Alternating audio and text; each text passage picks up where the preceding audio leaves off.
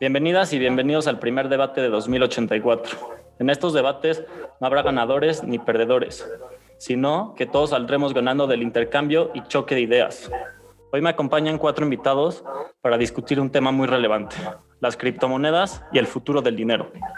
A finales de 2020 se publicó una investigación sobre criptomonedas y el futuro del dinero que fue producto de una colaboración entre distintos bancos centrales. Entre los colaboradores estuvieron el Banco Nacional Sueco, el Banco de Inglaterra, el Banco Central de la Unión Europea, la Reserva Federal, el Banco de Canadá, el de Japón y el de Suiza. Para comenzar, mencionan que hay una variedad de motivaciones que llevan a los bancos centrales a investigar las monedas digitales y a evaluar la posibilidad, posibilidad de adoptarlas en el futuro. Las criptomonedas alientan la inclusión financiera, facilitan los pagos entre fronteras y apoyan a, a los gobiernos para cuestiones fiscales.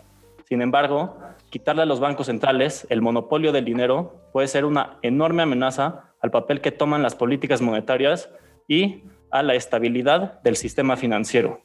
Países como India y Nigeria ya han puesto restricciones a las criptomonedas. Esas restricciones o prohibiciones no significan que desaparezcan las criptomonedas el día de mañana. Simplemente ya no se puede comprar o vender criptomonedas en esos países. Sin embargo, sí que se puede seguir intercambiando estas criptomonedas entre propietarios de estas porque confían en el valor de sus monedas para adquirir algo a cambio. Otros países como Rusia ya han anunciado sus intenciones de crear un rublo ruso digital, como si estuviéramos hablando de un peso mexicano digital. Y mencionan que puede ser una realidad antes de que se acabe el año 2021. El alcalde de la ciudad de Miami, Francis Suárez, es un entusiasta del Bitcoin y lanzó una propuesta para que el gobierno de Miami comience a aceptar criptomonedas. En el estado de Wyoming, la situación pinta muy parecido. Tesla anunció que probablemente puedas comprar un coche con Bitcoin y ya hay inversionistas institucionales que también creen en invertir algunas de estas criptomonedas existentes. Algunos apodan al Bitcoin como oro digital. Sin embargo, el efecto que tienen los precios, todo aquello que dice Elon Musk en las redes sociales, nos puede hacer pensar que se tratan de instrumentos puramente especulativos. Todo esto nos da para un debate muy interesante. Voy a empezar presentando a nuestros invitados para este primer debate de 2084.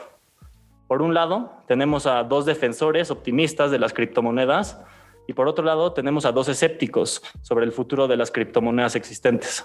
Del lado de los defensores de las criptomonedas está un compañero del ITAM que estudia ingeniería en negocios, está muy interesado en la tecnología y es propietario de criptomonedas. Antonino García, este, bienvenido. Gracias, Santiago. Un gusto estar aquí contigo y con todos Y también tenemos, es, es, un enorme gusto poder tener aquí a, a, Emilio Rivero Coello. Él es economista y financiero del ITAM, donde ahora es profesor. Ha trabajado en JP Morgan, en la Secretaría de Hacienda y Crédito Público y actualmente trabaja en Bitso. Emilio, bienvenido. Muchas gracias por estar aquí. Hola Santiago, gracias por la invitación. Es un gusto compartir panel con ustedes. El gusto es nuestro. Y bueno, del lado de los escépticos, les presento a un compañero del ITAM en la carrera de Economía, interesado en políticas públicas, este, José Pablo Viñas Maguey. Bienvenido, José Pablo, ¿cómo estás? Hola, Santiago, muchas gracias, un gusto estar aquí. Gracias a ti. Y bueno, es un gran honor poder tener con nosotros a Jaime González Aguadé, participando pues, en este primer debate. Jaime es licenciado en Economía por el ITAM y cuenta con una maestría en Administración Pública y Privada, con especialidad en Finanzas por la Universidad de Yale. Ha dirigido instituciones financieras, empresas productivas del Estado y fue presidente de la Comisión Nacional Bancaria y de Valores, como también director general de la CFE. Agradezco mucho tu presencia, Jaime. Bienvenido. Al contrario, Santiago, muchas gracias a ustedes por la invitación y listo para el debate. Pues listos, ahora sí. Entonces, pues vayamos entrando en materia. Este, comencemos con los que ven con ojos optimistas el futuro de las criptomonedas actuales, si les parece bien. Este, vamos con Antonino primero y seguimos con Emilio. Y bueno, después haré la misma pregunta para nuestros otros dos invitados. Entonces, Antonino, las criptomonedas existentes actualmente, como Bitcoin y Ethereum, ¿Son activos en los que un inversionista puede tener confianza o son simplemente instrumentos especulativos? Perfecto, Santiago. Me gustaría empezar este diálogo, debate, con una cita de Yuval Noah Harari, que es un autor muy popular ahorita y reconocido en el mundo. La cita viene del libro Como Deus y dice que la gente suele tener miedo al cambio porque le teme a lo desconocido, pero la mayor constante de la historia es que todo cambia. Dicho esto, me gustaría hablar acerca de las convicciones de las personas, en donde la gente cree, confía en las cosas, por lo que eso lo vuelven a hacer una realidad, como lo podemos ver con la religión, con el dinero impreso como el cash, o incluso las compañías, en donde si la gente pierde la desconfianza en estas cosas, pierde el valor, como lo podemos ver en el dinero. Si la gente pierde la desconfianza en el cash, realmente lo que es el dinero es un papel con la foto de Benito Juárez o de George Washington. Dicho esto, las nuevas generaciones, los jóvenes, están muy confiados acerca de, de, que el futuro de la criptomoneda. Cada vez más hay más gente que confía en, esta, en estas monedas, por lo tanto se crea esta confianza por lo que hace que las criptomonedas sean válidas. Las razones por las que un inversionista puede tener confianza en, en estos activos como lo es Bitcoin y Ethereum, específicamente en Bitcoin, ahorita el market cap es de más de un trillón de dólares. Esto quiere decir que es más grande que el market cap de Facebook, de Tesla, de Alibaba, por lo que nos dice cuánta gente está involucrado en esto. Para el tema de la seguridad, Bitcoin lleva existiendo desde 2009, llevan más de 12 años en donde no ha habido ni un hackeo duro que pueda afectar el sistema. Por lo tanto, el método que usan llamado criptografía es, es muy válido y muy difícil de hackear, casi prácticamente imposible. Por lo tanto, hay nuevas empresas como Bitso que han sacado seguros para los poseedores de criptomonedas podemos hablar de la volatilidad. Cada vez que existe una alternativa de activos, la volatilidad de estos activos van a ser mucho más altos de lo que eran los activos pasados. Pero con el transcurso del tiempo la volatilidad va siendo menor y esto se va a ver con estas monedas en los próximos años. La red, la red de Bitcoin cada vez es más grande, cada vez hay más gente involucrada en estas monedas, como lo son mineros, como lo son personas de seguridad que están todo el día tratando de que Bitcoin sea seguro. También podemos ver como empresas como Tesla invierten algunas de sus reservas en, en Bitcoin o también está la empresa de MicroStrategy que mete todas sus reservas de dinero en Bitcoin. Por ejemplo, hoy PwC, que es una de las Big Four empresas de contabilidad en el mundo, aceptó su primer pago en Bitcoin.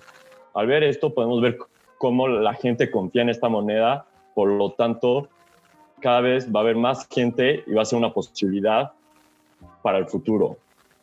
Podemos hablar también del blockchain, de la transparencia y el anónimo y del que Bitcoin es anónimo. Por lo tanto, son tantas ventajas que tiene que demuestran cómo puedes tener confianza en Bitcoin a al poder ver todas las órdenes de compra, de venta, todas las transacciones son visibles para todos.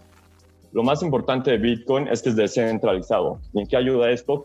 Que no, no, no una persona ni un grupo de personas tienen el poder sobre esta moneda, sino que todos los usuarios de Bitcoin pueden manipulan esta moneda. Entonces está muy interesante y pues esas son algunas de las razones por las que yo creo que un individuo puede tener confianza y seguridad acerca de este activo.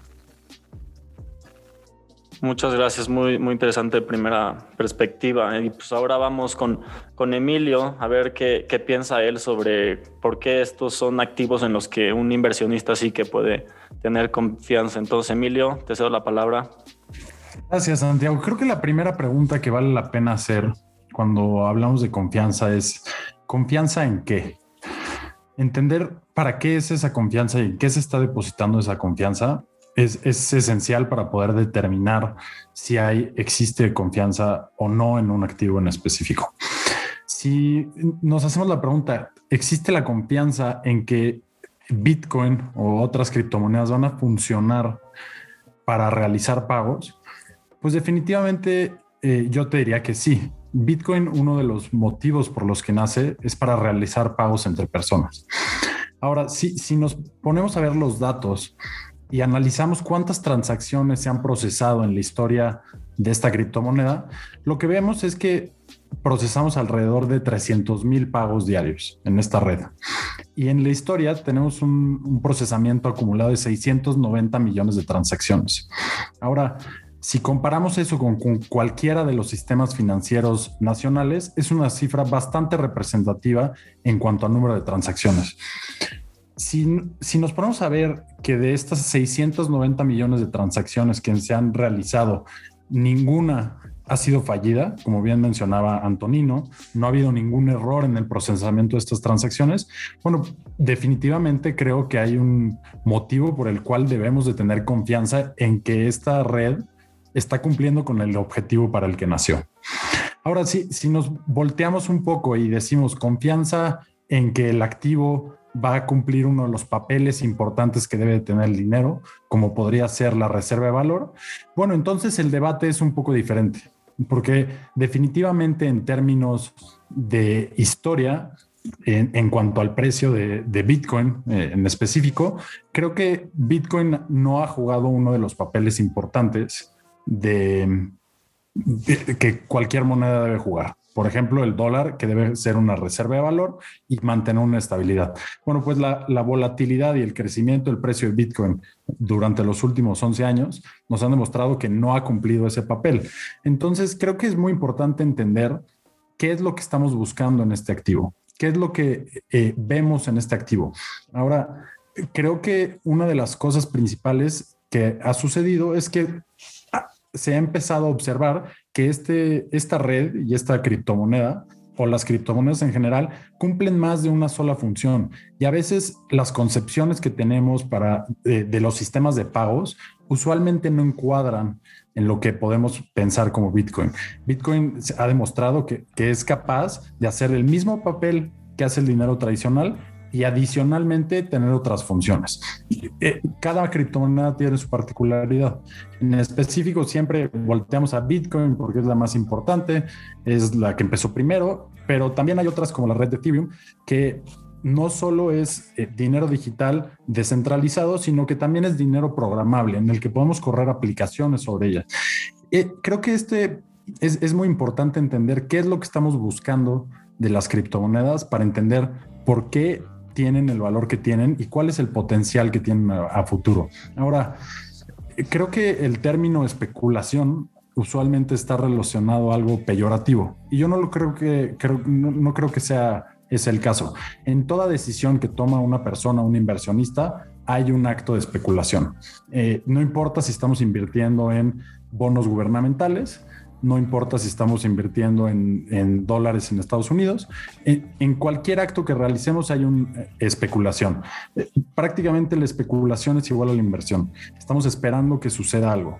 Eh, que no se ha realizado, entonces creo que no lo tomaría de, desde una perspectiva eh, negativa, el, término de especular. Muy interesante, muchas gracias por esta primera intervención y vamos ahora a ver el, otro lado de, del argumento.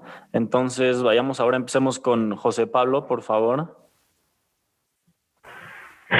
Claro que sí, Santiago. Mira, eh, a mí me gustaría partir eh, de la definición de activo, ¿no? Yo creo que no, eh, las criptomonedas no pueden ser consideradas eh, activos, o, o, por lo menos las criptomonedas actuales no pueden ser consideradas activos, porque para mí el activo tiene la principal función de, de, convertirse en dinero u otros medios de liquidez de manera muy fácil, ¿no? De manera muy sencilla, yo creo que esa es como la principal función que cumple un activo, ¿no? Entonces, si pensamos un poco en la volatilidad del precio que tienen las criptomonedas, por ejemplo, eh, manteniendo un supuesto tal vez de que se vieran las criptomonedas dentro de esta crisis del coronavirus, ¿no? Un poco antes de esta crisis del coronavirus, pues hubiera sido una crisis yo creo que mucho peor que la de ahorita si se les hubiera considerado activos dentro de las empresas, ¿no?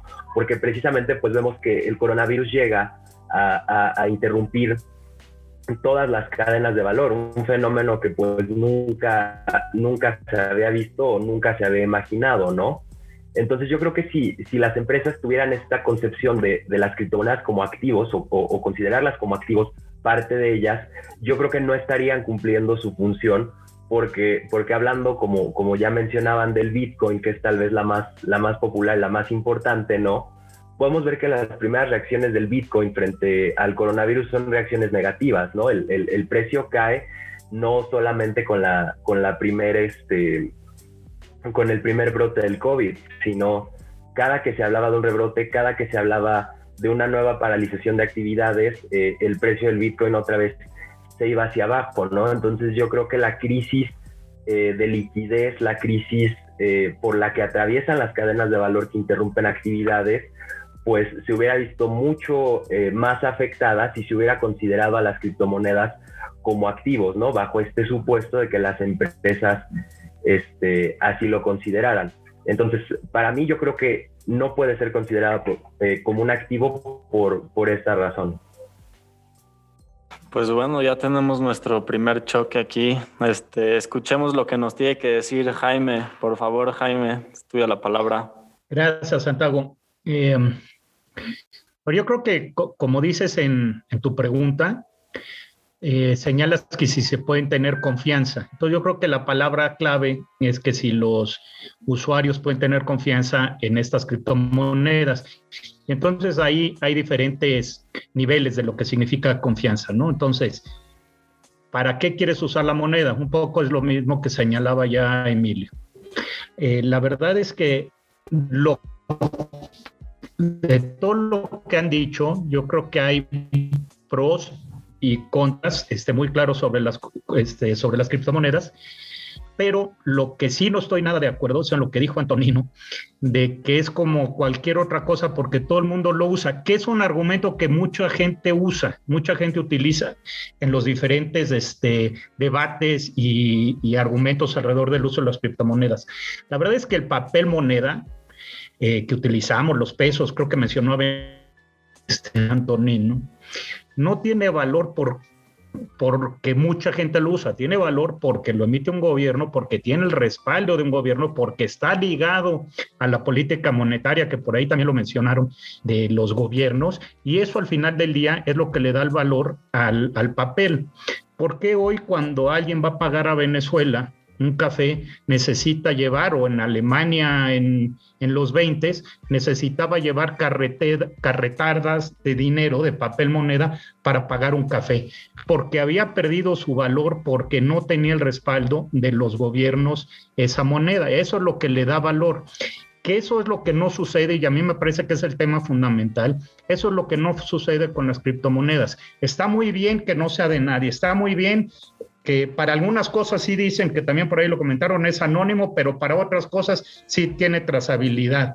Este, la verdad es que a mí esa, esa parte nunca me ha quedado muy clara. Pero lo que no se puede decir es que le da valor el uso a, esta, a las criptomonedas en general. Lo que le da valor al peso, lo que le da valor al papel moneda, es precisamente porque hay un respaldo por parte de, de un gobierno. Segundo punto, mencionaron ahí varias veces que son muy seguros. Pues están seguros que también te hackean la billetera de wallet, también se llevan tus bitcoins. Este, en otras criptomonedas que han existido por ahí, este, el señor que tenía la generación de las criptomonedas se murió porque desapareció y nadie supo con 600 millones de dólares. Este, entonces me parece que, también en el tema de seguridad que además es, una cosa que se puede argumentar también de los sistemas bancarios, no quiere decir que estén exentos pues de fraudes y de cosas. Entonces, cuando se hace el argumento de que es muy seguro, pues es muy seguro hasta cierto punto como pueden ser también otros medios de pago. Este, respecto de la velocidad, Visa, las tarjetas de crédito, hacen 24 mil transacciones por segundo, por segundo la, criptomoneda que más hace, hace alrededor de unas 2.000 transacciones por segundo. Entonces, cuando se dice que además puedes suplir en medios de pago lo que hacen otras este, medios hoy existentes, pues hoy no necesariamente. No quiere decir que en el futuro no lo hagan, pero me parece que no es hoy Visa vis otras opciones de medio de pago, una alternativa que pueda este, suplir al hoy, hoy existente. Creo que va en un camino que está difícil de parar, en un camino que se tendrán que tomar muchas decisiones de regulación, de política monetaria, de muchas otras cosas, para en un primer nivel que se gane, y regresando a tu pregunta primera, Santiago, pues que tenga la confianza no solamente de la gente, sino de los reguladores y de los gobiernos para poder utilizar. Muchas gracias, Jaime. Antes de seguir con la segunda pregunta, quisiera cederle la palabra otra vez a Emilio, que al parecer tiene algo que quisiera decir al respecto de esta última intervención tuya, Jaime. Entonces, te paso la palabra a Emilio y luego a Antonino. Y pues después pasaremos a la siguiente pregunta con Jaime otra vez. Gracias, Santiago. Me, gustaría nada más complementar una cosa que menciona Jaime, que es muy cierto. E, es, verdad que ha habido muchos casos de fraude, ha habido muchas eh, manipulaciones en, Bitcoin y ha habido, hay cientos de historias. y creo que vale la pena hacer la diferencia que la red no ha sido vulnerada. Es decir, la red no ha sido afectada en ningún momento y las veces que se escuchan casos en los que se eh, comete un fraude, se roban criptomonedas, usualmente están ligados al uso inadecuado de la tecnología. Es decir, alguien perdió las llaves privadas con el que se pueden hacer las transacciones de una u otra forma y con eso se puede hacer un robo, ¿no? ¿Es algo que se puede atender? Definitivamente es algo que se puede atender. ¿Cómo se atiende? Bueno, generando estándares regulatorios para todas las empresas que estén operando con criptomonedas. ¿Por qué? Porque ellos están llevando un resguardo de esas llaves a nombre de sus clientes no estamos en ese punto todavía. La regulación no ha alcanzado la tecnología en ningún, eh, prácticamente en ningún país. son pocas las jurisdicciones en las que se tienen estándares de custodia y, poco a poco iremos viendo la implementación de estándares internacionales para la custodia y el resguardo de estas llaves privadas. Pero definitivamente es algo que se tiene que trabajar en consenso, es algo que se tiene que trabajar en colaboración internacional que va a llevar muchos años de trabajo y de gente muy preparada para, llegar a un punto así. Muchas gracias, Antonino. ¿Qué quisieras agregar?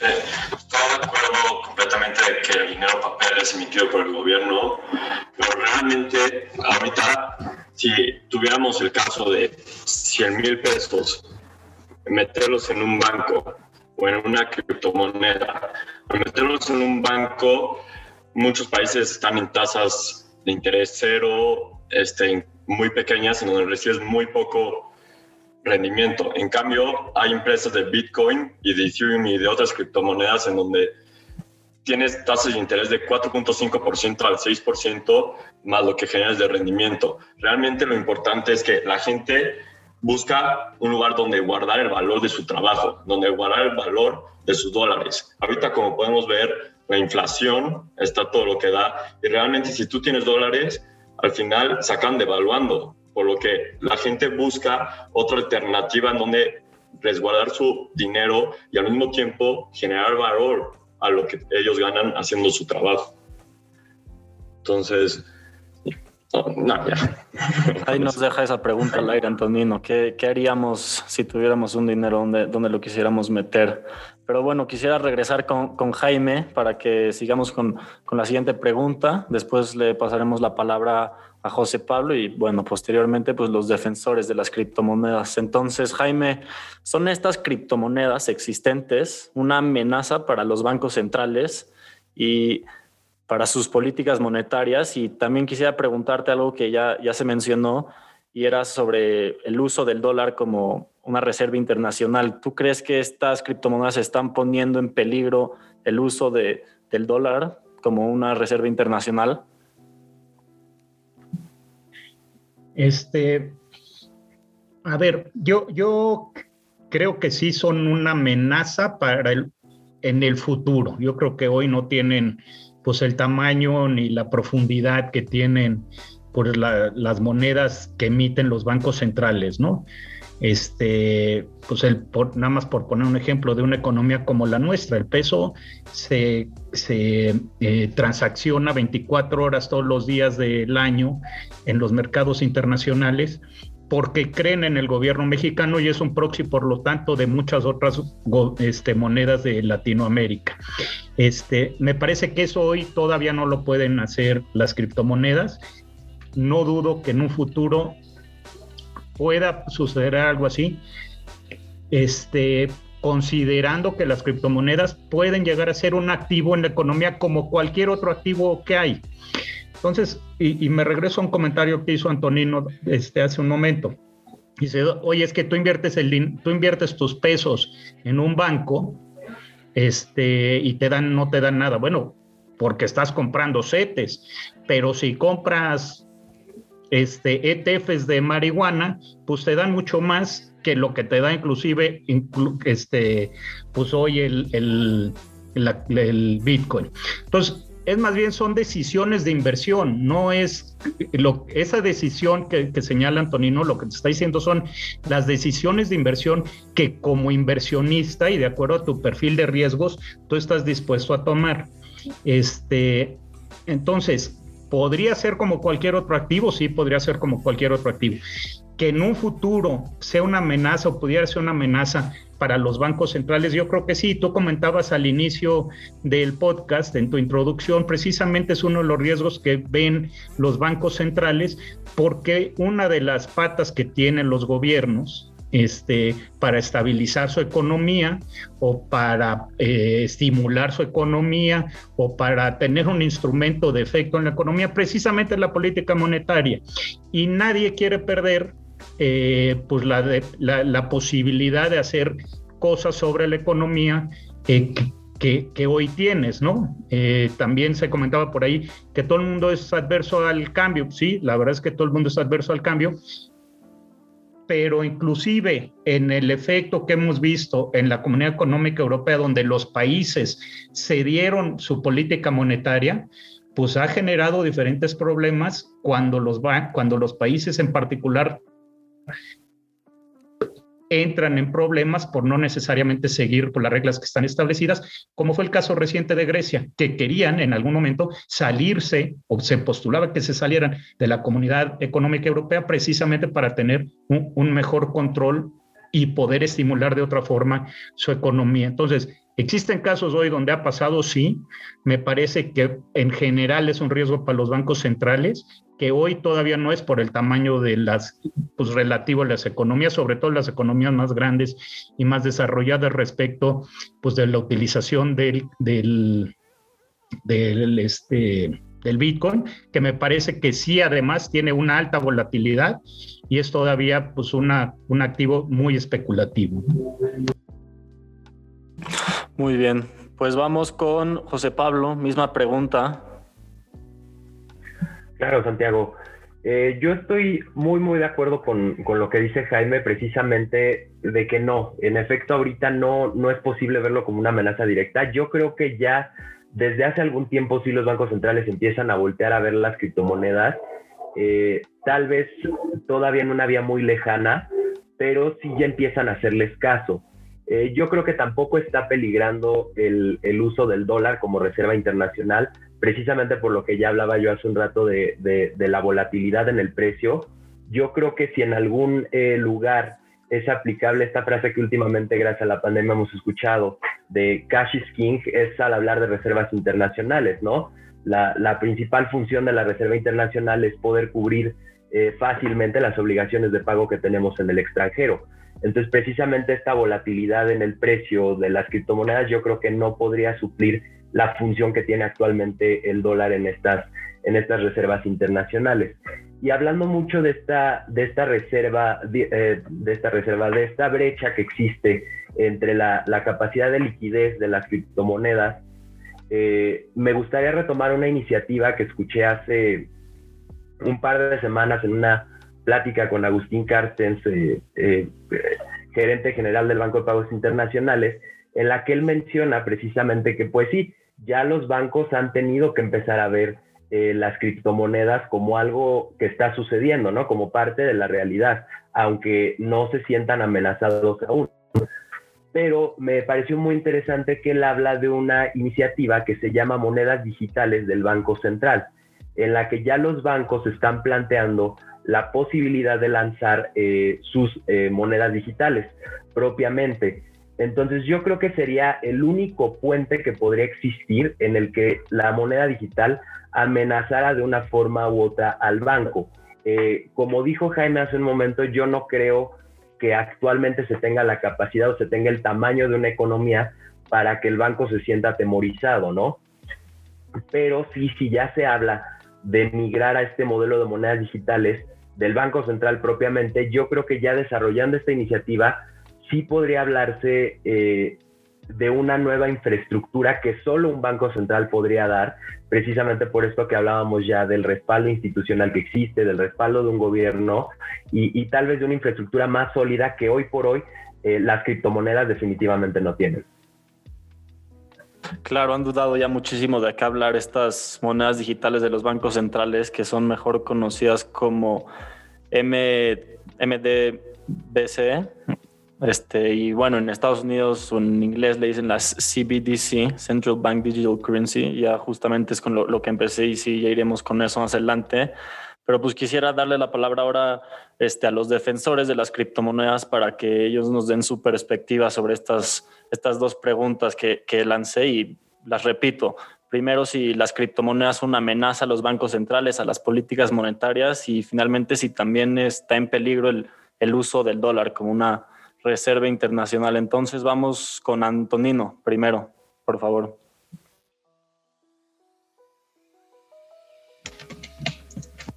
Eh, yo estoy de acuerdo con lo que dijo José Pablo Viñas, donde las criptomonedas y los bancos centrales incluso pueden convivir juntos, en donde existan las criptomonedas y al mismo tiempo en un futuro van a estar las, las currencies en, en digital. Yo creo que los más afectados de estos van a ser los bancos comerciales.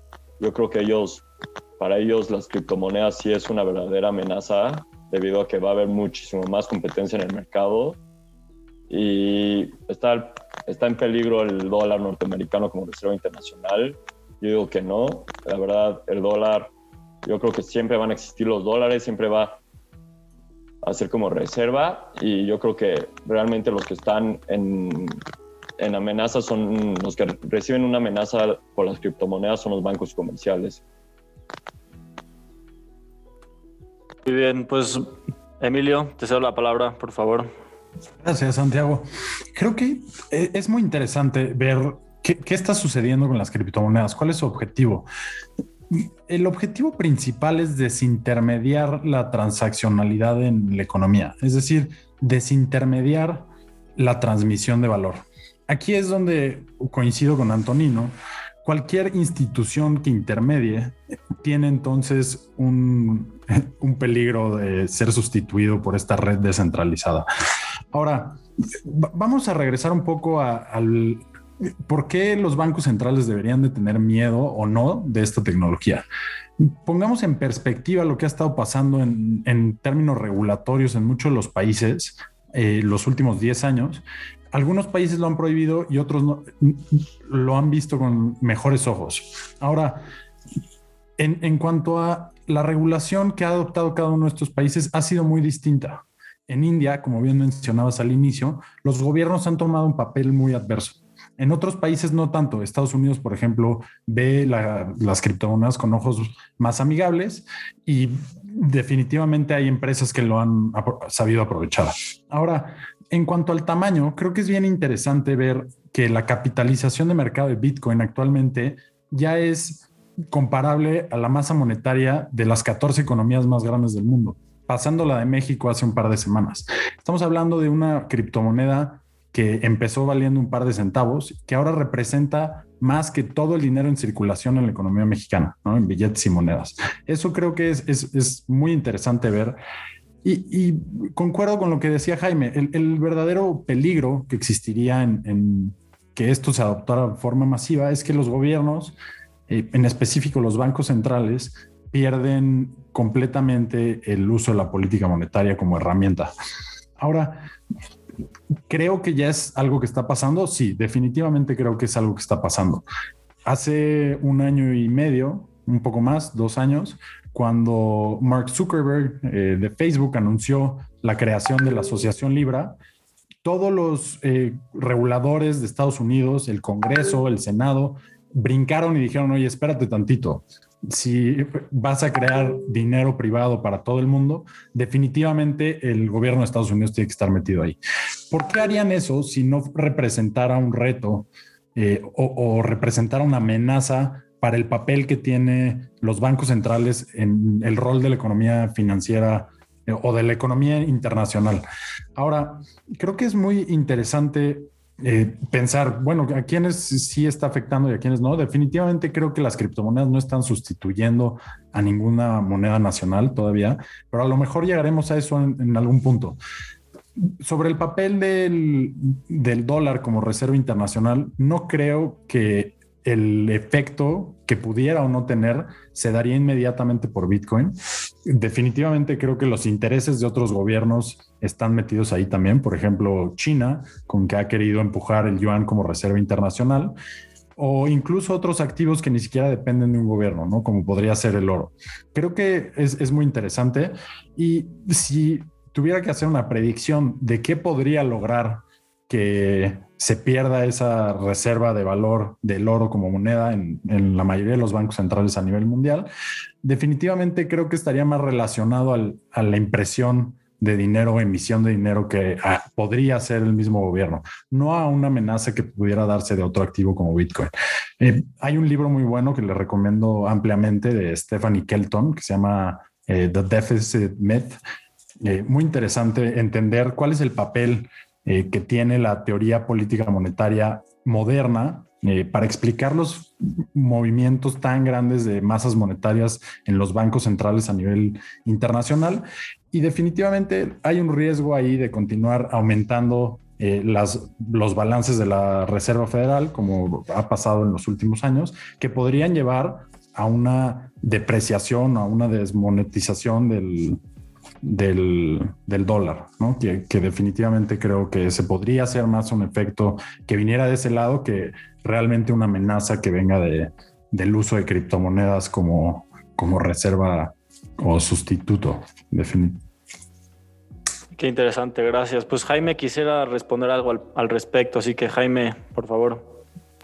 No, justo quería tocar este último punto que ya, ya comentaba Emilio. La verdad es que el tema de la, del dólar como reserva pues, de valor mundial más bien tiene que ver con la economía de Estados Unidos. Me, me, parece que, que eh, si, Estados Unidos tiene problemas, sobre todo ahora con el endeudamiento que está teniendo eh, respecto o, generado por todos estos estímulos eh, monetarios y fiscales que ha generado en su economía, entonces vas a tener un problema en el dólar. Y entonces eso puede llevar a que se mueva hacia otros lugares, como ya mencionaba Emilio, no necesariamente exclusivamente a a las criptomonedas, sino también otros activos de valor. Y eso tiene que ver precisamente con este tema de Modern Monetary Theory, este, donde al final del día, pues ahora hay gente que cree que economías como las de Estados Unidos se puede endeudar este, siempre porque todo el mundo cree en la calidad crediticia de los Estados Unidos y hasta ahora pues han tenido razón porque a pesar de estos grandes déficits que se han generado, pues el dólar, a pesar de algunas depreciaciones que ha tenido en los últimos meses, este, pues sigue siendo una moneda, pues por lo, tan, por lo pronto, mucho más estable que el Bitcoin. Claro, claro, muy interesante. Pues ahora quisiera seguir con Emilio, este, para nuestra siguiente pregunta, y ya, ya lo había mencionado José Pablo, lo trajo al debate, esto de las monedas digitales que hagan los bancos centrales y es que ya varios bancos centrales alrededor del mundo este, pues lo tienen en mente, seguramente que ahorita están trabajando en eso, analizando los riesgos este, y las oportunidades que esto implica. Entonces, Emilio, ¿a ti te parece que sea inevitable que el futuro del dinero sean las monedas digitales? ¿Y qué pasaría con el actual dinero fiduciario, el que conocemos como el papel moneda en el que tenemos confianza? Es, muy buena pregunta, Santiago. Y, aquí es donde siempre me gusta regresar a, decir que el dinero digital no es algo nuevo. el dinero digital existe desde los años 70. Ahora, años 70, años 60. ¿Cuál es la diferencia del dinero digital de los años 60, 70 y que actualmente usamos todos los días cuando transaccionamos en sistemas de pagos como puede ser SPAY con las criptomonedas? Bueno, principalmente es que corren sobre una red descentralizada, es decir, las transacciones no las valida una entidad central, en el caso de Space sería el Banco de México. En las criptomonedas se hace una validación a través de un consenso, un mecanismo eh, proof of work en el que se compite para poder validar los bloques, etcétera. Toda esa historia ya, la conocen seguramente. Y, esa es la principal diferencia. ¿Qué, qué, qué pasó los últimos dos años que los bancos centrales, y, no solo los bancos centrales, también el Banco Internacional de Pagos, también el Fondo Monetario Internacional, el Banco Mundial, empezaron a discutir la posibilidad de generar criptomonedas eh, emitidas por bancos centrales. ¿De dónde viene esta discusión? La discusión, si, si se ponen a ver en Internet, es una discusión que surge y es un debate que surge después del anuncio que hizo el gobierno de China. El gobierno de China, después de un par de meses después de que se hace el anuncio de que Libra, la asociación Libra que estaba basada en Suiza, iba a lanzar una criptomoneda para dar servicios de pagos desde WhatsApp, desde Facebook, Instagram, desde este conglomerado de empresas eh, de tecnología. Bueno, después de que le meten el freno en Estados Unidos, el gobierno de China se voltea y dice, bueno, eh, sorpresa, aquí estamos nosotros desarrollando esta tecnología que efectivamente tiene propiedades muy atractivas eh, bueno, la estamos desarrollando y la vamos a implementar. Bueno, después sí todo eso surge una discusión en Estados Unidos, que si China ya lo estaba haciendo, Estados Unidos lo tenía que hacer también. Y ahí es en donde creo que empieza esta bola de nieve, en donde todo el mundo empieza a decir, bueno, todos los gobiernos van a empezar a emitir sus propias eh, criptomonedas. Y creo que aquí vale la pena regresar a una cosa muy interesante. Es que en realidad es lo que queremos. Queremos criptomonedas emitidas por bancos centrales. Nada más imaginemos el caso del gobierno de China, un gobierno que no respeta la privacidad, un gobierno autoritario que pueda hacer uso de todas las bonitas propiedades que tiene una red eh, basada en blockchain, en donde es 100% transparente eh, los pagos, en donde literalmente podemos enviar dinero a través de fronteras. Bueno, queremos eso en el control del gobierno chino, pues no estoy tan seguro si yo estaría dispuesto a usar eh, una criptomoneda en donde estaría sacrificando mi privacidad y dándose visibilidad al gobierno de China. Ahora, ¿esto quiere decir que no va a ser algo factible en los próximos años? Definitivamente creo que no. Definitivamente creo que los gobiernos y los bancos centrales van muy en serio con la emisión de estas criptomonedas. Ahora, en realidad, son mejor que una criptomoneda tradicional en donde realmente gozamos de los beneficios y, no tenemos una red descentralizada disfrazada, como suele suceder en otras criptomonedas que sí tienen entes validadores centrales. Creo que regresamos un poco a tratar de disfrazar una innovación tecnológica con una base de datos, ¿no? ¿Qué, es lo que está pasando otra vez cuando los gobiernos centrales dicen que van a emitir sus propias criptomonedas? Bueno, obviamente los que validen van a ser ellos y obviamente los que puedan bloquear las transacciones van a ser ellos y no hay ninguna diferencia con los, con los sistemas de pagos que tenemos actualmente. Eh, creo que ahí es, es algo muy interesante a considerar. Sí, es, muy interesante esto que mencionas, justamente, pues empezando por el caso de China, ¿no? Y, ya hablábamos anteriormente sobre el caso de Estados Unidos, me hace pues pensar que es, es inevitable que haya un factor geopolítico en, esta discusión alrededor de, de, las criptomonedas. Pero bueno, vayamos con Antonino, algo que quisieras agregar. Sí. Sí, yo estoy de acuerdo de que el futuro es, son monedas digitales. No sabemos todavía bien cuál va a ser, si Bitcoin, Ethereum o que cada país saque su propia divisa digital. Pero el futuro, yo creo que el, dinero impreso, o sea, ya no va a existir así impreso, impreso, pero sí las divisas, las currencies se pueden mantener. Yo creo que al final de todo sí va a haber un factor político dentro de esto y a mí en lo personal me gustaría que alguna una criptomoneda descentralizada sea el futuro debido a todas las ventajas que puede tener y la verdad, yo creo que no hay marcha atrás, yo creo que esto es un cambio irreversible y tarde o temprano el futuro está en las criptomonedas. Sea un banco, sea donde sea, el futuro es, es cripto, yo creo. Quisiera hacer una pregunta, ya, ya que me, da curiosidad justo lo que estás mencionando ahorita al final. ¿Por qué preferirías tú una criptomoneda como Bitcoin, Ethereum, existentes actualmente sobre una como las que ya estábamos mencionando, que son emitidas por un banco central? ¿Qué, ¿Cuáles son las ventajas? Las ventajas de, de una moneda como Bitcoin sobre alguna moneda emitida por cualquier banco central es que no tiene la regulación de un grupo de personas o de cierta persona en donde, como mencionaba Emilio, la transparencia realmente pues, no sabemos lo que el gobierno realmente hace con, con los datos, pero en una moneda como Bitcoin o como Ethereum, las transacciones se quedan guardadas en el blockchain, en blocks, pero no se sabe de quiénes son. Las public keys, las private keys son realmente lo que le dan valor a esas transacciones en donde tú eres totalmente anónimo, pero al mismo tiempo sabes de dónde viene tu Bitcoin y hacia dónde va. Se sabe perfectamente todas las transacciones quedan registradas en orden cronológico, en donde realmente no necesitas de un sistema, de un intermediario, como lo puede ser el gobierno, en donde tenga que interferir para estos movimientos. Entonces yo creo que la verdadera ventaja es que los usuarios son los, para así decirle, reguladores de la moneda y no necesita de un gobierno para eso.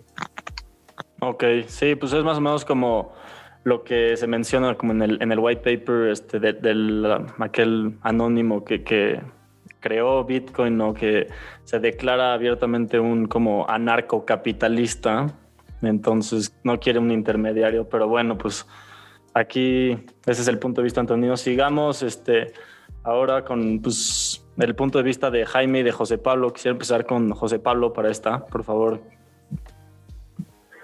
Claro, sí, mira, definitivamente viendo un poco la historia, la historia del dinero, ¿no? Cómo, cómo ha evolucionado en estas distintas etapas, pues sí, yo creo que sí, ya estamos en un futuro no muy lejano, más cerca de las criptomonedas de lo que, de lo que se estaba o de lo que se podría pensar, ¿no?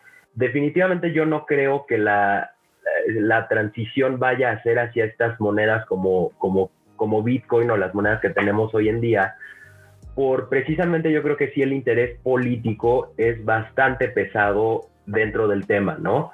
El, el, anular este, esta herramienta tan grande que tienen los bancos centrales, que es la política monetaria, yo creo que por ese lado no se van a dejar. Yo creo que van a apostar más al desarrollo de las MDBC. Y, pues, pues pensemos, esto me lleva a pensarlo nada más ver un poquito que la transición, en la transición del dinero, precisamente cuando pasamos al dinero fiduciario, yo creo que una de las grandes innovaciones en, en este ámbito es la creación de los bancos centrales, ¿no? Y, cuando se empieza a descubrir todo, todo esto de la política monetaria y todas estas herramientas que tienes este, como gobierno para administrar tu economía o para, para efectos económicos desde un banco central, yo creo que eso es lo que me lleva a mí a, a, a pensar que los bancos y, los gobiernos van a apostar principalmente a las MDBC.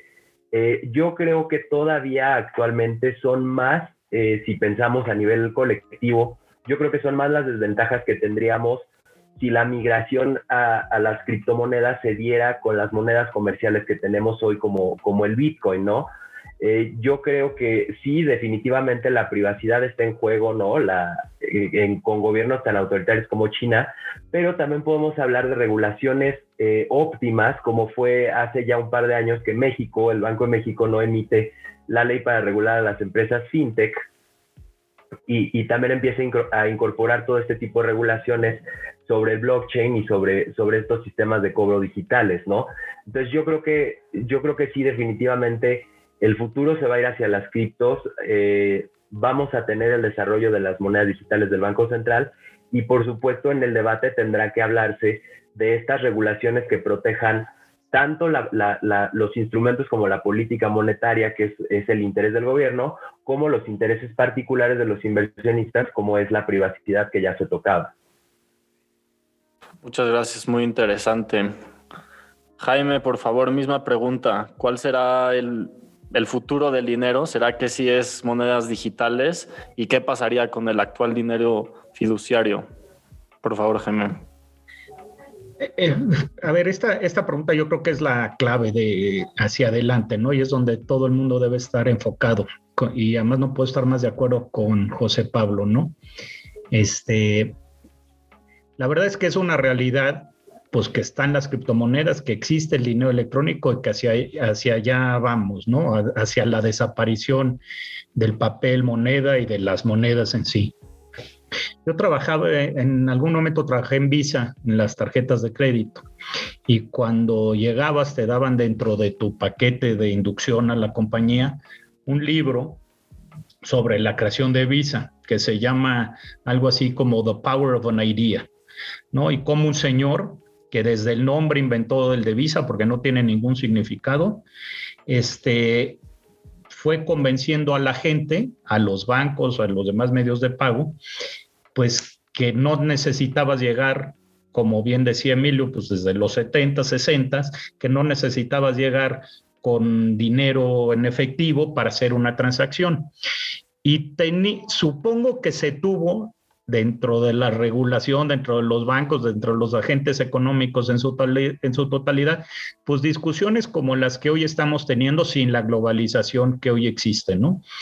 Pero pues es cierto que hoy puedes llevar pues la cantidad que te quepa en tu límite de crédito en tu cartera.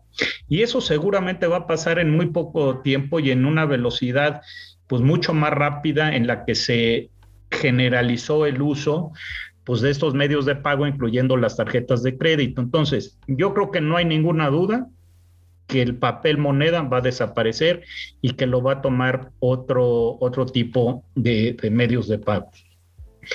Me parece que por eso los bancos se sienten amenazados, los bancos centrales, porque si, pues, quien domina esa tecnología, pues al final del día, en razones geopolíticas, como bien lo mencionabas, podría dominar al mundo si es un país con la este, capacidad económica como China o Estados Unidos. Entonces, por eso la reacción de los demás este, gobiernos de los, del mundo o de los bancos centrales de pensar en generar sus propias monedas. Me parece que es que entonces, como ya lo señalaban pues tanto Antonino como Emilio, inclusive este José Pablo, que entonces se rompe una de las razones de ser de las criptomonedas, ¿no? O, originalmente, como bien señalabas en el paper, pues está, pues que es regulado por todos y por nadie. Este, al, pero pues algún medio vamos a tener que encontrar porque lo que es una realidad es que en el muy en el no muy largo plazo va a, desaparecer el papel moneda y, y, y alguna forma vamos a tener que em, tener una mejor regulación tanto por los temas que ya se han comentado aquí, este, como por hacer que los países mantengan pues, cierta soberanía sobre algunas cosas, como es la política monetaria. Muy bien, y me quedo contigo, Jaime, para una última ronda de preguntas que, que les tengo preparadas. Entonces, es inevitable, esto ya lo hemos estado hablando, este, pero bueno, entonces, ¿cuál es mi última pregunta? Sería, ¿qué pasaría con el valor y el uso de las actuales criptomonedas que están de moda? O sea, si, si es que sí adoptan este, o emiten los bancos centrales monedas, ¿qué va a pasar con el Bitcoin, con el Ethereum? Pues, ¿Para qué decir un inversionista comprar esas si hay una que ahora ya está respaldada por instituciones? Pues yo, yo lo que creo, como lo comentaba en, en alguna respuesta anterior, es que estos son otros activos en la economía como hay muchos otros activos. Este, yo lo que creo que es un error y hacia donde yo creo, que es difícil de ver, que, que al final del día a estas van a ser monedas este, que se van a utilizar como medios de pago. Seguramente habrá algunas más dominantes que otras, este, pero no necesariamente van a representar la moneda como hoy la conocemos, sino que van a ser activos donde vas a poder invertir para hacer ciertas cosas. Y creo que las monedas de criptomonedas de los gobiernos son las que van a ser el papel de hoy de las monedas de papel. Es muy difícil saber, pero me parece que, que, es, que hacia allá podemos ir, o a lo mejor, digo ya pensando así en voz alta, pero a lo mejor existen nada más cinco o seis, y, y igual que la comunidad económica hoy tiene el euro, pues entonces a lo mejor todo América tiene una sola, alguna cosa así pero que va a tener un papel este, preponderante los gobiernos, me parece que sí, por muchos temas desde políticos, regulatorios, de política económica, etcétera, me parece que hacia allá nos estamos moviendo. Y antes de pasar a otra cosa, porque no sé si luego nos vas a dar chance, a mí, porque mencionaron y me quedé con esto en la mente, este, alguien mencionó que, que, habían invertido, Tesla había invertido 1.5 billion en, en, Bitcoin. A mí lo que más me llama la atención de eso, y, y, ojalá me lo puedan responder aquí Emilio o Antonino, es cómo una empresa como Tesla, que se supone que está desarrollando vehículos este, eléctricos para no contaminar en el mundo y que hay que cambiar un billón gringo de coches para este, no contaminar, invierte en una criptomoneda que genera más, el, que consume más electricidad que Argentina, que Holanda, que otros muchos países. Eso es una este, contradicción en la tesis fundamental de Tesla. Entonces, pues a ver si alguien de los aquí presentes me la puede explicar. Qué buena pregunta para dejarlos aquí pensando. Mientras vamos con ellos, este, le paso la palabra a José Pablo, por favor. Pues sí, mira, yo creo que eh, creo que la respuesta a esta pregunta pues es, es, como una suma de lo que ya habíamos hablado, ¿no? Sí, inevitablemente tenemos un futuro que está en las criptos y, y yo sigo recalcando que definitivamente los bancos centrales se van a ver, pues si no obligados, sí van a desarrollar esta iniciativa de las monedas digitales del Banco Central. Eh, yo creo que es la única forma en la que podemos medianamente ir a una evolución rápida eh, del dinero, ¿no? Porque, porque precisamente, pues sí, el, el, el, Bitcoin tiene, el Bitcoin y las demás criptomonedas actuales, pues sí tienen, tienen este, este papel o esta facilidad de querer ser inclusivas, de querer, de querer llegar a, a estos puntos, pero realmente no lo hacen porque realmente no tienen la infraestructura necesaria para dar cobertura a los sistemas de pagos, ¿no? Ya lo decía Jaime, eh, hace rato, la, la, cantidad de transacciones pues no, no, es comparable ni siquiera con las que hace Visa, ¿no? Hoy, hoy día. Entonces, yo creo que no se tiene la infraestructura y no se tiene esta infraestructura para, para reemplazar eh, lo que tenemos hoy en día. O sea, el paradigma que nos ofrecen las criptomonedas actuales no es mejor al paradigma que tenemos con el papel moneda. Eh, los bancos centrales tendrán que plantearse esta iniciativa como ya lo han hecho de las monedas digitales y, y, y solo ellos creo van a poder eh, dar esta infraestructura necesaria para cubrir eh, todas estas necesidades que existen alrededor de, pensemos, un sistema de pagos, ¿no? Como lo es hoy, hoy es Pay o, o CODI del, Banco de México, ¿no? Yo creo que solo el Banco Central o los bancos centrales podrían hablar de esta infraestructura que necesitan las monedas para desarrollarse. Eh, ya no pensemos tal vez en la de una economía en un peso digital tal vez, sino como lo decía Jaime, ya en una integración, vamos a decir, regional como la zona euro, ¿no? Tal vez en América del Norte con, con todo esto del TEMEC o, o, o, de distintas formas, pero yo creo que sí la infraestructura que se necesita solamente los bancos centrales se las pueden dar. Muy bien, pues pasemos con el argumento del otro lado. Vamos primero con Antonino, por favor. Pues lo otro ya lo habíamos mencionado, pero me gustaría contestarle la pregunta a Jaime. La verdad, no sé exactamente cuánto es, pero 40% de la energía que se usa para Bitcoin es renovable. Y se están haciendo campañas para que se vuelva más renovable lo impresionante de este dato es lo grande que es Bitcoin. Imagínate cuánto es, cuánto trabaja en él, que, tiene, que usa la misma energía que usa un país como Argentina o un país como Holanda. Esto demuestra lo grande que es, la confianza que tiene la gente en él. Y pues, pues así, puede contaminar, pero va a llegar un punto donde toda la energía va a ser renovable y al final de todo, Elon Musk ahí tiene pues, una compañía de, renovando sus, su energía. Por lo tanto, yo creo que no es una contradicción en, en lo que hace Elon Musk, sino yo creo que es una gran inversión donde ha ganado más de retorno que le da Bitcoin que el, lo que gana por vender coches. Por lo tanto, Elon Musk hizo una muy buena jugada. Pues bueno, ¿Escucharon bien o no? va- pasemos con Emilio, por ¿Sí se favor. escuchaba ¿O no se escuchaba? Sí, sí, te escuchamos bien. Ok, perfecto. Creo que, digo, ya José Pablo, Jaime, Antonino contestan bastante bien la pregunta. Ahora, ¿qué, qué es lo que va a pasar con Bitcoin en el futuro? Eh, pongamos un poco en contexto eh, que definitivamente va a tener un efecto en la economía. Hay, hay una ley eh, que se llama la ley de Amber, que me gusta mucho siempre para explicar que no siempre todo lo que brilla es oro y no todo lo que vemos ahorita va a ser el futuro. Eh, la- como humanidad, siempre sobreestimamos lo que la tecnología puede hacer en el corto plazo, pero subestimamos lo que la tecnología puede hacer en el largo plazo. Definitivamente, como bien mencionan José Pablo, Jaime, hay muchos eh, errores, la escalabilidad de la red, eh, que, to- que todavía se tienen que atender, como es la escalabilidad de la red, como es el consumo de energía de, de la red, pero definitivamente es una tecnología que está en constante evolución.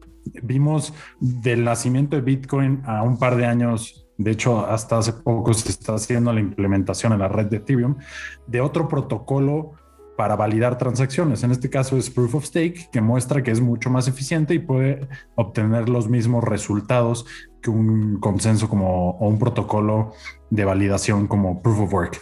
Ahora, esto va a llevar en el largo plazo a que disminuyamos el consumo de energía y creo que la crítica es muy válida.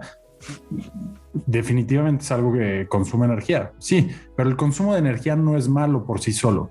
El consumo de energía es malo porque generar ele- eh, energía genera eh, gases de invernadero. Eso es lo que es malo, generar los gases de invernadero. Y como bien menciona Antonino, el 40, entre el 40 y 50% de la energía se estima que es energía renovable. Ahora, probablemente en los próximos 10 años pasemos a estar en 100% de energía renovable para la validación de estas transacciones. Creo que sería algo bastante justo eh, decir que es una tecnología que puede evolucionar, puede mejorar y, y- es perfectible, ¿no? Como cualquier tecnología. Ahora yo digo que siempre el, el 3% de, la, del, de los gases de invernadero que se generan a nivel mundial viene de la fundición de aluminio. Y nadie critica que estemos haciendo MacBook Pros, ¿no? Que Apple esté haciendo MacBook Pros, nadie lo critica. Bueno, creo que es una crítica un poco eh, justa, porque como bien menciona Antonino, esta es la red de procesamiento de información más grande del mundo. Bitcoin es, al día de hoy, la red de procesamiento de información más grande del mundo. Esto no habría llegado a ser si no hubiera un potencial en esta tecnología. Ahora, ¿a dónde va el futuro? Creo yo que definitivamente coincido con Jaime en que no veo que vaya a reemplazar las monedas nacionales de todos los gobiernos. Lo que sí veo es que va a ser un fuerte eh, alternativa para resguardar valor. Al final de cuentas, el dinero, eh, si nos vamos a libros como The Ascent of Money de Neil Ferguson, Money de Martin Felix, incluso Sapiens de Yuval Noah Harari, lo que podemos ver es que el dinero lo que tiene es que es una representación del valor económico. Ahora, Bitcoin, creo que uno de los papeles fundamentales que va a jugar es ser esa representación de valor y poder resguardar ese valor en una forma que sea completamente inconfiscable. Es decir, si yo quisiera buscar una manera en la que pudiera guardar mi riqueza, eh, el trabajo de 10, 15, 20 años y que nadie me pudiera quitar esa riqueza, ¿cómo lo haría? Bueno, definitivamente al día de hoy mi mejor alternativa sería Bitcoin. ¿Cuál es otra buena alternativa que fue durante miles de años? El oro. definitivamente el oro jugó un gran papel en resguardar valor desde hace 3.000 años. Ahora, si comparamos el oro, en, lugar de comparar las criptomonedas con las monedas nacionales, comparamos Bitcoin con el oro, creo que hace mucho más sentido empezar a ver en dónde está su valor como resguardo de valor. Ahorita la capitalización del oro, si no me equivoco, está como en 4 trillones de dólares. Si dividimos eso entre todo el oro disponible, nos da un precio del oro de mil y cacho dólares eh, por onza. Y si hacemos el mismo ejercicio a la inversa y le ponemos la capitalización del oro a las criptomonedas, a Bitcoin en específico, y lo dividimos por el número de Bitcoins que va a haber en existencia, que son 21 millones, lo que obtenemos es un valor de alrededor de 400, 500 mil eh, dólares por Bitcoin. Aquí no es una recomendación de inversión, muy importante hacer esa señal, no es una recomendación de inversión, pero sí es el potencial que podría llegar a tener una tecnología como esta si llegara a sustituir el papel que juega el oro, ¿en dónde podría llegar a eh, estar Bitcoin en términos de precio en los próximos años? Bueno, yo sin duda creo que puede llegar a alcanzar un valor igual al que tiene el oro hoy en día, más todas las propiedades adicionales eh, en términos de transaccionalidad que no tiene el oro. Eh, entonces creo que esa es un poco mi perspectiva en el mediano largo plazo. Otra vez, en el largo plazo subestimamos lo que puede pasar. No sabemos si exista una criptomoneda. Hay opciones muy atractivas como puede ser eh, Algorand, que está desarrollada por Silvio Macali, premio Turing, en donde está asesorando eh, Milgrom, que es el Premio Nobel de Economía del año pasado. Ahí tenemos gente muy brillante que está trabajando en el desarrollo de nuevas formas de transaccionalidad en esta tecnología que seguramente en los próximos años nos van a llegar a pasar la red de Visa sumada con la red de Mastercard, la de American Express. No es un punto en donde estemos ahorita, no, definitivamente no. Pero el potencial es prácticamente infinito. No hay una barrera que nos diga eh, qué es lo que podemos llegar a hacer con esta tecnología.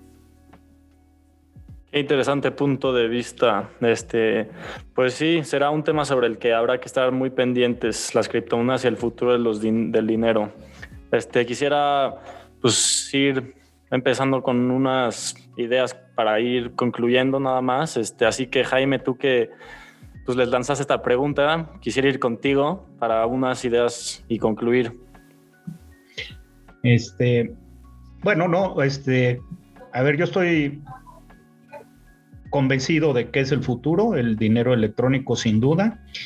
Creo que como pasó con Visa, con Mastercard y con American Express, que ya se señalaban ahorita, pues son las dominantes, hubieron otras en el camino, a lo mejor a ustedes ya no les tocó ver a Diners, pero yo me acuerdo a mi papá usar Diners y, y, pues van saliendo nuevas tecnologías y nuevas este, eh, opciones y pues algunas van ganando y algunas van perdiendo, me parece que eso va a ser lo mismo con las criptomonedas. Segundo punto, yo creo que pues al final Emilio me dio la razón y estoy muy contento de que pues eso, él dijo que es equiparable al oro. Pues sí, porque es otro activo nada más en la economía, como pueden ser cualquier otra de las criptomonedas. Este, y tercer punto, no me convencieron de lo de Tesla porque no puedes saber de dónde viene la electricidad que están usando todas esas computadoras para saber que el 40%, eso más bien, que es 40% viene de energías limpias. Eso más bien me parece que es un argumento vendedor que quisieron ahorita sacar de que no es tan contaminante, cuando es súper contaminante y utiliza muchísima electricidad, muchísima energía y eso no se puede poner en duda. La única forma que tendrías para saber que están utilizando energías limpias es que ellos mismos las estuvieran generando y no es el caso. Muchas gracias Jaime y pues aprovecho por agradecerte mucho por estar aquí con nosotros esta noche. Ha sido una plática muy interesante, pero bueno, ahora vamos con... Al contrario, nada más aprovecho también para agradecerle a ustedes, a los demás panelistas. Creo que fue muy, este, aleccionador y aprendí yo mucho de platicar con ustedes. Santiago, que les vaya muy bien en el resto de sus podcasts y en lo que están haciendo. Los felicito además. Muchas gracias, te mandamos un saludo desde distancia y un fuerte abrazo. Bueno, vamos con Emilio este, para unas ideas concluyentes y pues a ver si tendrá alguna respuesta para, para esto último que estaba diciendo Jaime. Sí, muchas gracias, Santiago. Creo que ahora, respondiendo precisamente por qué Elon Musk hizo lo que hizo, creo que lo hizo porque hace sentido desde una perspectiva financiera. Este, si lo vemos, si nos vamos así, términos muy financieros y empezamos a analizar la volatilidad que tiene esta criptomoneda, empezamos a analizar la correlación que tiene como, con otros activos, en específico con activos como el SP 500, con acciones que usualmente las empresas tienen en su tesorería, además, podemos empezar a ver que surgen propiedades muy bonitas en términos financieros y, y que no estamos inventando aquí, sino que vienen de teoría eh, de los años 60, 70, como puede ser Markovitz, como puede ser Sharpie, que nos dicen que eso debería incrementar eh, el retorno y disminuir el riesgo que están asumiendo por tener un, un activo poco correlacionado con el resto del mercado. Ahora, si además vemos los retornos que ha mostrado tener Bitcoin en los últimos 10 años, y aún si los ajustáramos por la volatilidad que tiene, que es alrededor de 60% eh, anualizado, que es definitivamente es mucho, podemos ver que el retorno ajustado por la volatilidad, que usualmente se conoce como el índice de Sharpie o el coeficiente Sharpie, podemos ver que es el coeficiente más Sharpie, eh, de Sharpie más alto de cualquier activo financiero que ha existido en la historia de la humanidad. Eso definitivamente creo que hace sentido desde una perspectiva financiera. Entonces creo que va un poco más eh, por ahí el, hecho de que Elon Musk haya invertido en, en esta tecnología. Qué bien, qué interesante. Muchas gracias y pues también te agradezco mucho por, por tu tiempo, por tus pensamientos y por estar aquí con nosotros esta noche en 2084. Ha sido, ha sido un gusto tenerte. El gusto fue para mí, Santiago. Vamos ahora con Antonino. Por favor, todo tuyo el escenario.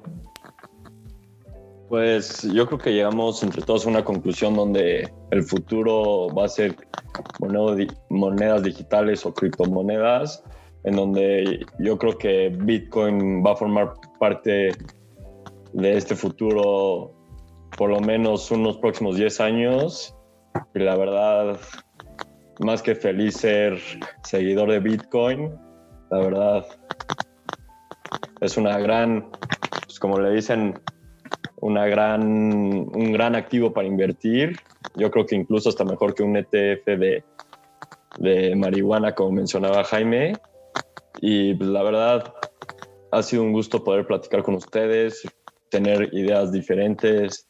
La verdad, ha sido muy enriquecedor poder escucharlos y convivir con ustedes. Y la verdad, muchísimas gracias por la invitación, Santiago, y un gusto estar en este diálogo, debate. Al contrario, te agradecemos a ti, sí que ha sido muy enriquecedor. Yo también he aprendido muchísimo hoy.